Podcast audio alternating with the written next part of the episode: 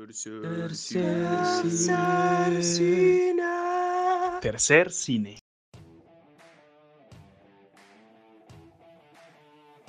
Bienvenidos a todas las personas, oyentes y no tan oyentes que nos escuchan en este día y en este caso que también nos ven, como siempre acá en su fuente confiable de cine pirata, de cine rarito, de cine extraño, tercer cine. Hoy tenemos al grandilocuente, al artista, al escultor, al coleccionista de piedras, hombre, Carlos Ríos. Hombre, un placer tenerlo en Tercer Cine. Muchas gracias. De Muchas verdad. gracias. Carlos es una figura re importante de esta gente que está atrás del cine y que uno no está viendo constantemente. Queremos preguntarle varias cositas, pues, para la gente que no sepa. En principio queremos saber quién carajo es Carlos Ríos, man. Soy de Envigado, Antioquia. Soy artista plástico. Y por accidente, hace unos 30 años más o menos, a raíz de una persona que conocí en México, me invitó a uno de sus primeros proyectos. Empecé como utilero y, poco a poco fui, ascendiendo hasta llegar al cargo que tengo ahorita, que es el de, de director de arte. Entonces, di- digamos que soy envigadeño, artista plástico y director de arte. Queríamos avanzar un poquito por esos caminos trechos de el cine y la escultura. ¿Cómo ves tú el cine y cómo ves tú la escultura en relación cuando trabajas como director de arte? Digamos que la relación que puede tener la escultura como volumen, eso quiere decir que hay que verla por todos lados.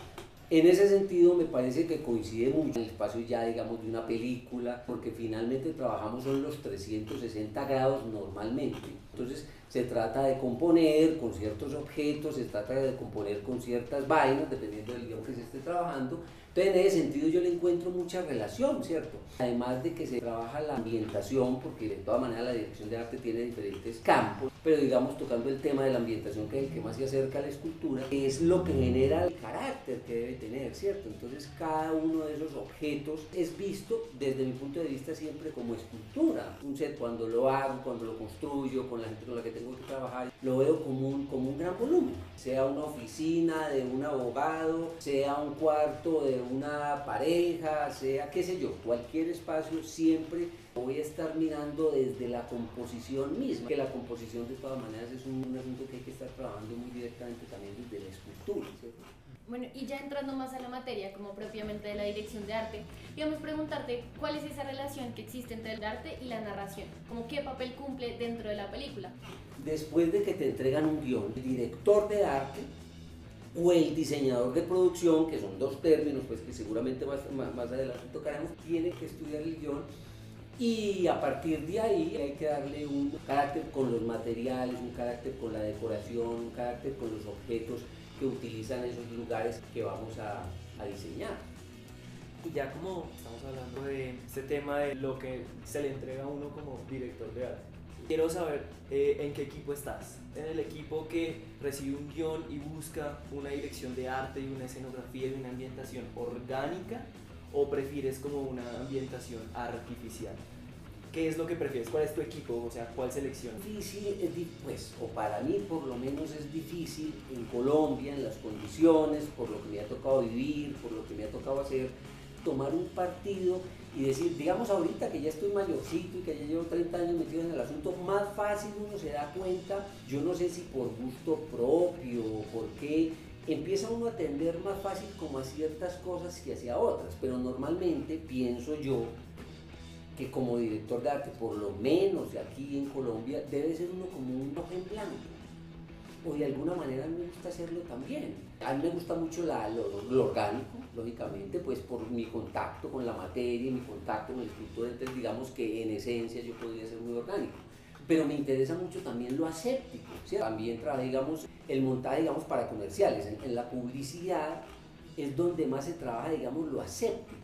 ¿Cierto? Es una cosa de una limpieza y es una cosa muy rigurosa y es algo que, que tiene que ser muy pulcro porque de todas maneras la finalidad de una publicidad es muy, muy precisa, ¿cierto? Mano Carlos, pues usted nos contaba que la experiencia es bien particular, ¿cierto? La vez pasada que estuvimos echando chismes, hablamos mucho de ese ejercicio personal, como de, de la marca que tiene el desarrollo personal en la producción artística que Sí. hace, y evidentemente en la cinematográfica también. Y por esto quiero preguntarle casi que a modo de chisme, ¿cuáles son las películas en las que usted participó, sobre todo en las primeras? ¿Y cómo se sintió trabajando en estas películas? ¿Cómo marcó su experiencia pasar y hacer este tránsito también del que estamos hablando ahorita, de la escultura, de las plásticas a la cinematografía?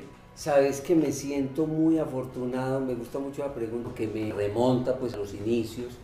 Realmente, como les decía al comienzo, fue por rebote que yo llegué acá y fui invitado a una serie que dirigía Jorge Alitiana que se llamaba Crónicas de una generación trágica para diseñar objetos, cosas eh, y como era estábamos en el siglo XVIII entonces los objetos los hacía con madera con algunas tallitas o con chamizos y nos inventábamos lámparas o nos inventábamos como garabatos de madera para colgar la ropa a modo de percheros ese fue mi recibimiento entonces fue muy acorde Ah. a mi proceso Estuvimos con audiovisuales, que era una programadora muy interesante, que hizo proyectos muy lindos también, que hizo cine para televisión. Y entonces usted se enganchó con esa gente. Entonces me enganché no solamente porque podía expresarme de alguna manera muy libremente, yo me sentía muy cómodo, sino que normalmente todas estas series se hacían fuera de Bogotá. Entonces parecíamos unos peregrinos, estábamos en Santander, estábamos en Boyacá, estábamos aquí en Bogotá, entonces íbamos de un lado para otro, entonces éramos como una especie de circo, ¿cierto? pero haciendo cine. Entonces de alguna manera me gustó mucho porque me sentía muy bien recibido desde ese punto de vista.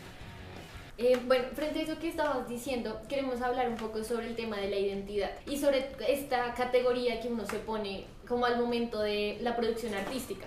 Entonces está el rol del director de arte, está el rol del director de producción y está el rol del artista. ¿Cómo juega todo eso ahí y cómo entra en diálogo? Sobre todo al momento de, crear el rol del artista o el rol del director de arte. Pues mira, yo, yo pienso que, que eso no se divide de una manera tan precisa, ¿cierto? Porque finalmente, finalmente uno es un individuo, uno es una persona, ¿cierto? Que, que todos los conocimientos que adquieras desde diferentes puntos, no, no, no solamente en este caso por tener conocimientos, digamos, plásticos, artísticos, y también conocimientos en la dirección de arte, vaya a aflorar de una, en, en determinado momento, una sola cosa o, o, o otra, otra sola cosa, ¿cierto? Uno es un cúmulo de una cantidad de cosas, no solamente participa eso, sino lo que soy también como individuo en la calle, ¿sí? Co- como lo que, las cosas eh, que hago o no hago en otros, en otros momentos de mi vida, como me gusta hacer, ¿cierto?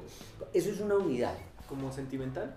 Eh, están las emociones, están las emociones, pero también está, está mezclado el intelecto, está mezclado la emoción y está mezclada la intuición. Es el ejercicio ¿cierto? identitario. Porque, porque cuando, cuando estás enfrente a una necesidad, cuando estás enfrente a una necesidad, bien sea, bien sea de, de sobrevivencia o bien sea de cualquier tipo, o en este caso una necesidad profesional, porque de alguna manera lo podemos ver así, como una, una necesidad de que yo manifieste a una, a una situación concreta.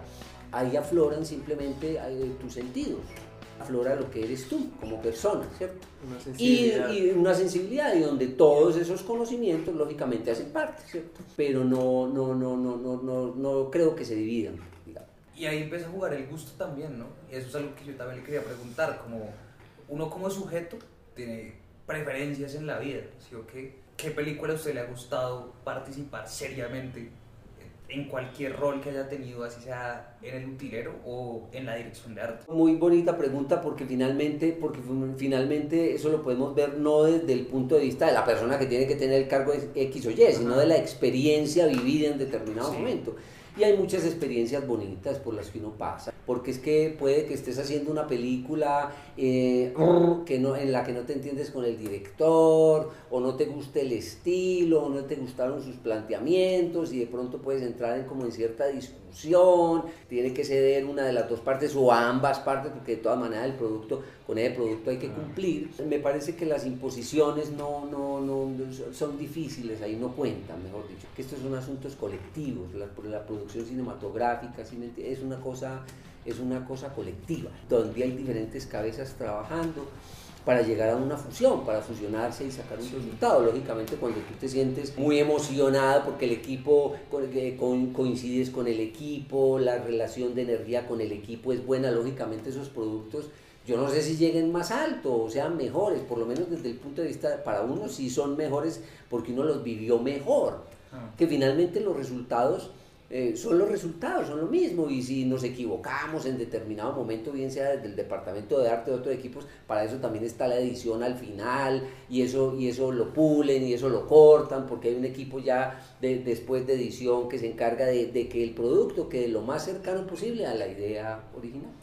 Como avanzando un poco en la discusión, queremos hacer una pregunta que entre nosotros ha generado mucha discordia. ¿Quién hace cine en Colombia y para quién se hace este cine?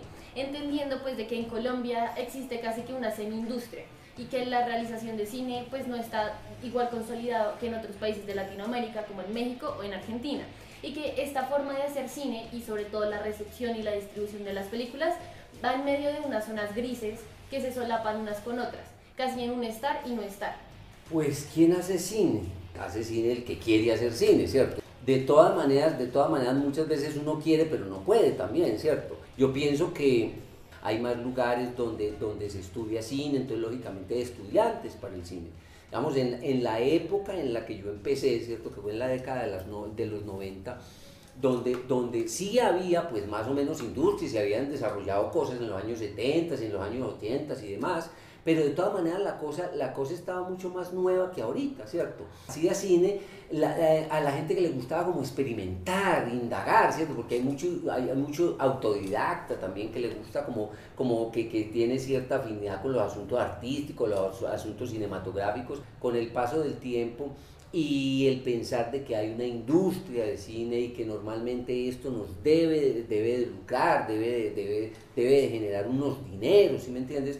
En un país como Colombia esos, asuntos pues yo, yo los encuentro un poquito limitados, porque hay muchas fuerzas, ¿cierto? Hay muchas fuerzas y es, es muy costoso de todas maneras hacer una película, entonces necesitas tener contactos, necesitas saber mucho de administrar dinero, de cómo manejar dinero, de con quién manejarlos, todo este rollo, ¿sí me entiendes? Entonces, yo pienso que eso está muy enredado, digamos, como ahí en el fondo, como quién puede hacer cine, Ahora, ¿para quién? Para el país, para la ciudad, para la gente, para el pueblo. Y es para reconocernos a nosotros mismos. Yo pienso, yo pienso que la, que la, que la, que la, que la, que la, que la mirada que, que deberíamos, o por lo menos la que yo tengo, es que sí, hay que hacer unos productos eh, que se tratan de mover, que se tratan de vender, etcétera, qué sé yo. Ahorita pues hay muchas plataformas, entonces hay muchos modelos muchos, digamos, como muchos modelos y muchas exigencias en esos lenguajes porque tienen que cumplir con unos con unas características, con unos requisitos muy precisos, pero yo, yo pienso, soy, soy en ese sentido, soy como más idealista, yo pienso que sí deberíamos, sí deberíamos de hacer más trabajo, digamos, social, más trabajo cultural, es decir, que los contenidos cinematográficos y los, y los, y los contenidos eh, de la televisión sería muy chévere que, que, de que sean más, más divididos, digámoslo así de que no necesariamente sea, se esté pensando siempre en productos que van a producir una cantidad de dinero, sino también de, de, de, productos en los que nos reconozcamos a nosotros mismos y podamos avanzar como, como cultura. Claro. Y es que justamente en las artes uno también se ve a uno mismo, ¿no?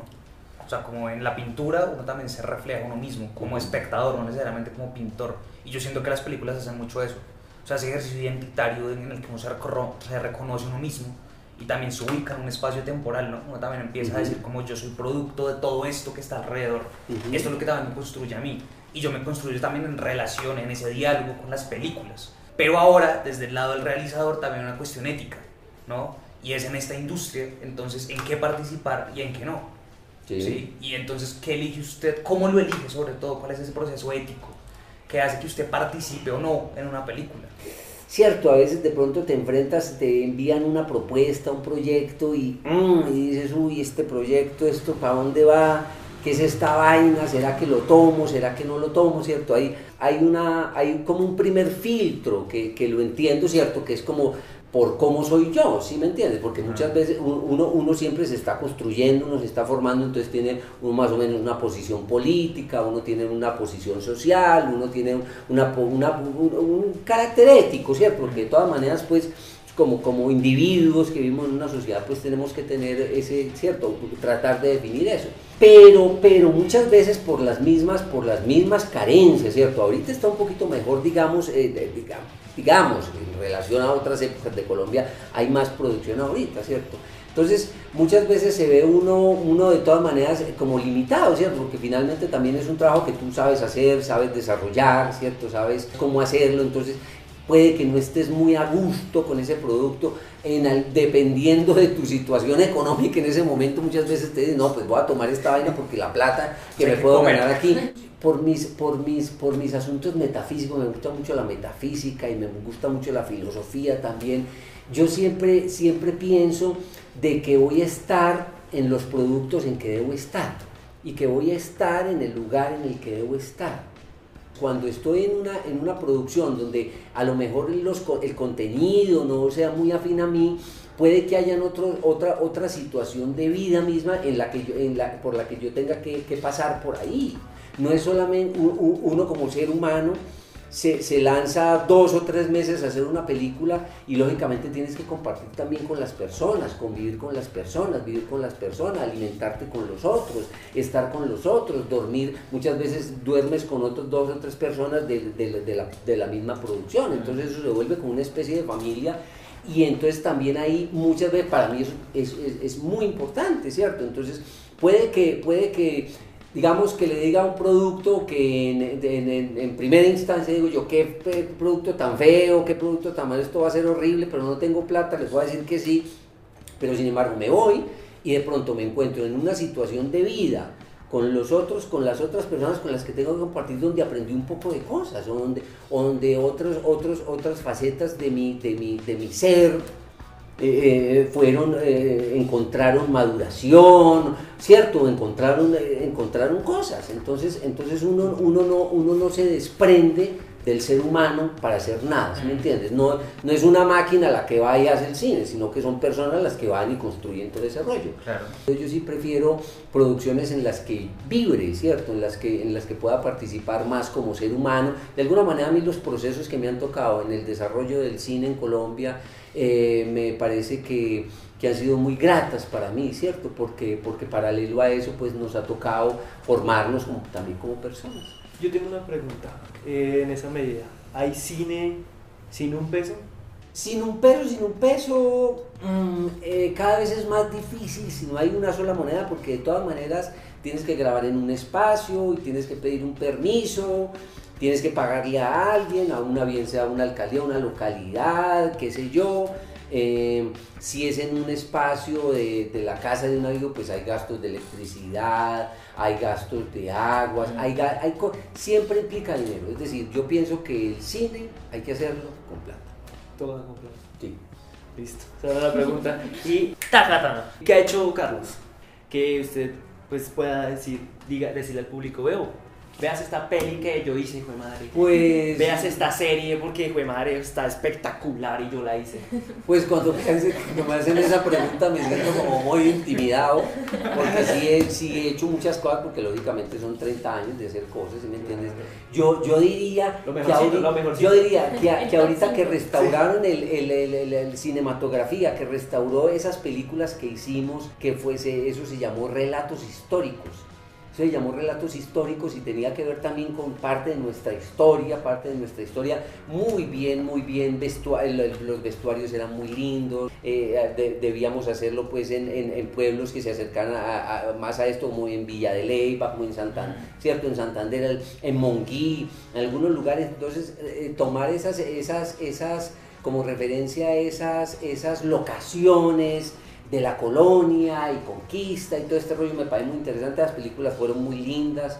Eh, ¿Dónde se consiguen esas películas? Aquí en el fondo cinematográfico están, están, lo que pasa es que también, es decir, a veces las pasan por la televisión porque son cine para, ¿cierto? Como por Señal Colombia. Exacto, por Señal Colombia, en Señal Colombia las pasan de cuando en cuando, pasan por ahí. Algunas veces me parecen muy lindas, fueron, fueron mis comienzos y me parecen muy bonitas. Fuera de eso, pues novelas también he hecho, ¿cierto? ¿Qué, qué cosas ha hecho? o sea, me ha tocado... Así top 5 de cosas, las mejores cosas que ha hecho Carlos. Es que los mejor, las mejores cosas vuelvo y te digo que siempre se vuelven una cosa muy... Hay una película que yo guardo muy, muy, muy, muy en mí, que me parece muy linda, que se llama La Pasión de Gabriel. Es una, una película muy linda que dirigió Luis Alberto Restrepo, Pepo, la dirigió el equipo, el equipo con el que estábamos en ese momento, un equipo de profesionales muy lindo, muy capacitado, amigos, gente a la que quiero mucho. Estamos en esa, en esa pasión de Gabriel, yo siento que se fusionaron todas las cosas de lo que hemos hablado. Eh, un profesionalismo, una, una persona con ganas de hacer cine, lo que ya me preguntaba, entonces no solamente una persona con ganas de hacer cine que pudo conseguir la plata para hacer, para hacer, que pudo hacer, eh, conseguir plata para hacer la película, que, que, se, que no se quedó en lo chiquito, pues para pasarlo eh, por momentos en, algunos espacios de la televisión, que no desmerito pues lo que pasa en la televisión, mucho menos, sino que este ya se podía presentar ya en los, en los cines, pues eh, era para los cine Colombia y para mostrarlo a otros lugares, en, en, en otros lugares donde la, donde la mostraban. Entonces, en esa, en esa, en esa, en esa producción se fusionó todo ese rollo. El, el, empeño de alguien por hacer una película, por conformar un buen equipo, eh, por sacar un buen producto y porque las dinámicas ya en la cotidianidad, cuando estábamos construyendo todo esto, fue maravillosa, fue maravillosa. Y que se puede conseguir en RTBC Play. Y que se Gratis, gratis, gratis, vean cine, cara. También he participado, de, estuve con Netflix, también participé en Narco, ¿cierto? Pero, estas ya pero entonces, yo digamos, tanto hablar ya de esto no, pues chévere, pero, pero, pero me parece más interesante hablar de lo que hemos podido hacer nosotros, ¿cierto? Porque esa película, digamos, eh, eh, eh, en, esa, en esa película, La Pasión de Gabriel, habían varias personas de cuando yo empecé, en la década de los 90 ya mucho más profesionales, ya, ya la persona que dirigió no era un asistente de dirección de qué, sino que era un director, yo ya no era utilero ni ambientador, sino que era director de arte, ya el asistente de fotografía no era asistente de fotografía y no fotógrafo. Entonces se fusionó, se fusionaron una cantidad de cosas en el producto muy importantes para mí y, y, y lo que me mantiene vivo en estas cosas son productos o proyectos como ese, ¿cierto? Suave. Suave, ahí suave, ahí suave que es tremenda, pues tremenda película. Sí. Felicitaciones por esa película. bueno, pues ya para cerrar, eh, otra vez tus directores de cine colombiano favoritos, tus películas favoritas como para recomendar. Como espectador. Como espectador. Como espectador, uy, soy mal, mal espectador. ¿O como trabajador? Soy, como trabajador, también puede ser, como trabajador. Hay, hay, un, hay, un, amigo, hay un personaje muy lindo que está haciendo cosas ahora muy buenas que se llama Raúl Soto, que está tratando de hacer, es el país, el antioqueño, está tratando de hacer una fusión del documental, documental ficción, eh, ¿cómo se llama? Su última producción muy linda, que es este así, es como completamente recomendable ya, en un momento, en un momento la recuerdo, que es la historia de de un grupo de indígenas, en, no recuerdo en qué lugar. ¿Cómo se llama esta película? Qué vaina, si ves lo mal espectador que soy, sobre todo para los títulos, sobre todo para pero me gustan mucho las películas de Víctor Gaviria, pues digamos es uno de los es uno de los directores, es uno de los directores colombianos que, que me parece a mí pues que que tiene un trabajo que se acerca mucho a mí, que se acerca mucho a mí, aunque, aunque no creo que sea por, porque seamos antioqueños, digamos que yo también sea antioqueño, porque de todas maneras las películas de Víctor son muy universales, yo siento que eso puede suceder en un peladero en, por ahí en Rusia o en un peladero en no sé dónde, donde... Cualquier peladero.